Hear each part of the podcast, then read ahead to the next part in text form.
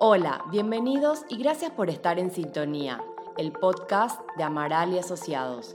Cada semana aportamos una perspectiva global y actualizada sobre los temas de mayor interés que impactan a las empresas del Paraguay. Con ustedes, Carlos Amaral.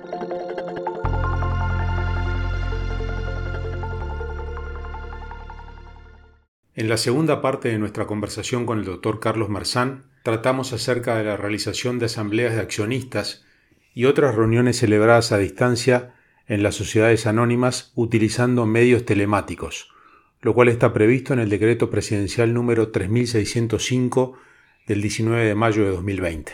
El segundo tema sobre el cual queríamos conversar hoy eh, se refiere a, un decreto presidencial, el decreto 3605 que es del 19 de mayo, ¿no? El motivo de este decreto es de que, como sabemos, Carlos, por disposición del Código Civil, las sociedades comerciales este, tienen que realizar sus asambleas dentro de los primeros meses de, cada año para aprobar su gestión del año anterior.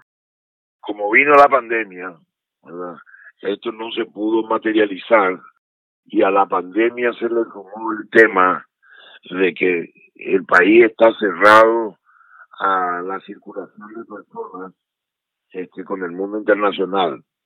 Entonces, con muy buen criterio, yo creo que el gobierno decidió, incluso en mi opinión, es pasando arriba de la ley, crear un mecanismo alternativo para que las sociedades, en particular las sociedades anónimas, puedan llevar a cabo de manera este, no presencial sus asambleas.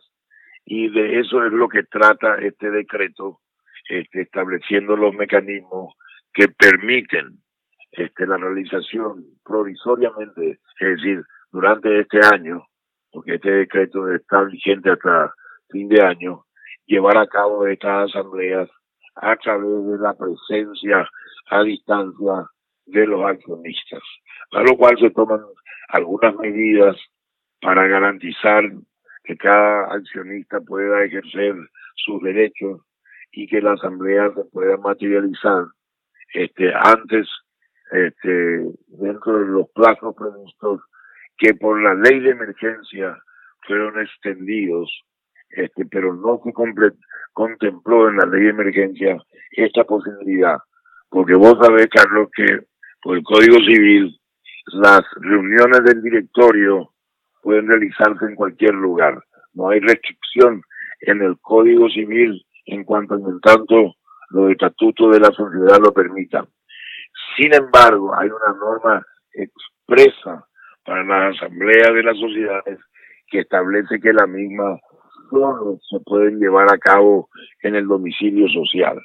Esa es la parte que con esta autorización se estaría quebrantando o no observando rigurosamente, pero dada la emergencia, yo creo que es muy poco probable que alguien cuestione la legalidad de este decreto que tiene un sentido de atender esta situación especial por la que estamos atravesando. O sea que si el día de mañana se quisiera eh, profundizar en este tema, ya generalizarlo para el futuro, más allá de la ley de emergencia, ¿eso requeriría alguna modificación legal?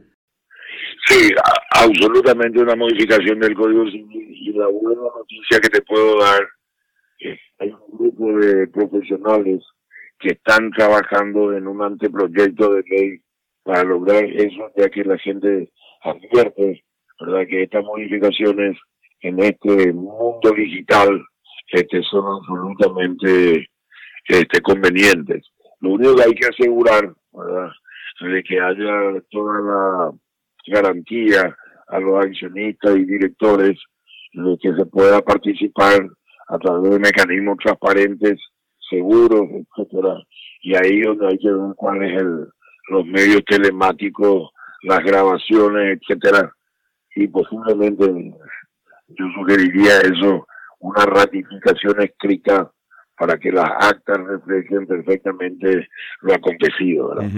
Claro, porque la, el decreto define lo que son medios telemáticos, eso es lo, lo novedoso, ¿no? Ahí entran, me imagino, qué sé yo, desde el teléfono, pasando por las plataformas de videoconferencia hasta el WhatsApp, es decir, pero todo eso tiene que quedar grabado, ¿no? Sí, pero en la convocatoria se establece que el medio telemático que se va a utilizar para llevar a cabo esa reunión este, no presencial tiene que ser indicado. Carlos, eh, te quería comentar también algo respecto al literal I del artículo 2 eh, de este decreto 3605, en el que se establece que se debe contar con la grabación íntegra de la reunión en formato digital, la que formará parte del archivo de la sociedad por el plazo de cinco años y que deberá estar a disposición de cualquier socio, miembro, accionista u órgano competente que lo requiera. Sin duda que esto es un tema, una novedad importante, ¿no?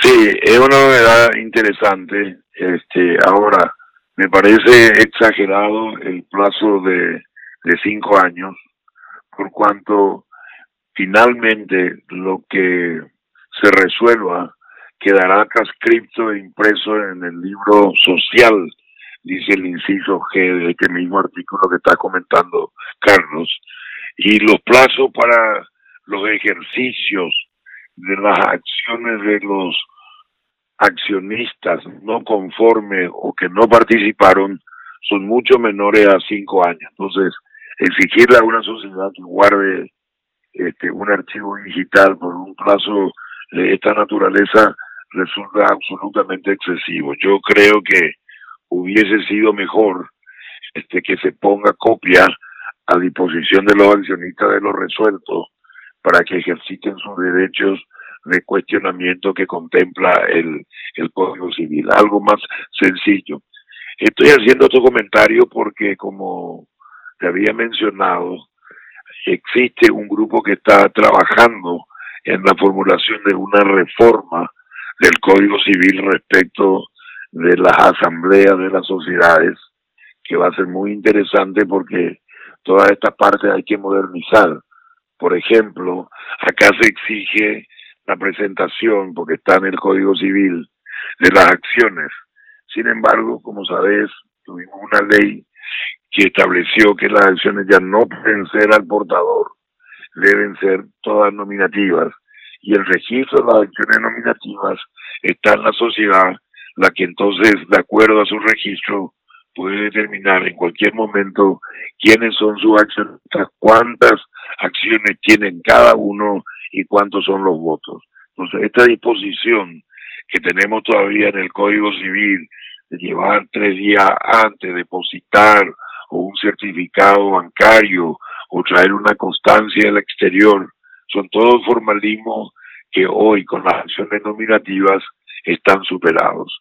Entonces creo de que esta iniciativa este, que tomó el Poder Ejecutivo dada la pandemia es absolutamente interesante pero tiene una fecha de caducidad, como dijimos, que es el 30 de diciembre de este año, por lo cual se impone, este, sin perjuicio que termine antes la pandemia, de que se haga un esfuerzo legislativo para modernizar nuestra legislación este, comercial respecto de las sociedades anónimas, que sea perdurable en el tiempo y que permita realmente tener este, posibilidades adecuada a los nuevos métodos o mecanismos de comunicación informática que hoy se tienen en el mundo.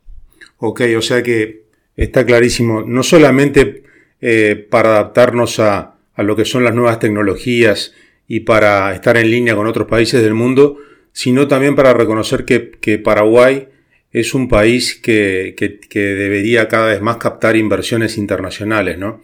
y este tipo de asambleas realizadas de manera virtual con todas las seguridades que establezca, bueno, ya una reforma del, del Código Civil, eh, va a facilitar seguramente este, que se puedan cumplir con las leyes sociales.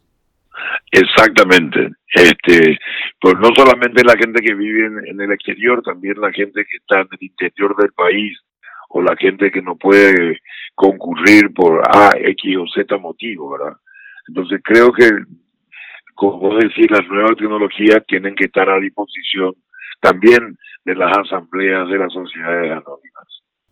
Muy bien, bueno, muy bien. Nos ha acompañado el doctor Carlos Marzán, Te agradecemos mucho, Carlos, como siempre, por tu colaboración eh, y tus comentarios este, basados en la experiencia eh, y en el conocimiento profundo de la normativa. Bueno, me encanta haber podido ser partícipe de esta nueva experiencia de los queridos amigos de Amaral y Asociados. Así que mucho éxito, Carlos, en este nuevo proyecto. Gracias, Carlos. Te mando un abrazo. Otro para ti. Este podcast es ofrecido por Amaral y Asociados Paraguay. Todos los derechos están reservados. Este podcast tiene el único objetivo de brindar información general y no debe ser utilizado en reemplazo a la realización de consultas a profesionales. Las opiniones vertidas libremente por los invitados no deben ser interpretadas como opiniones de la firma.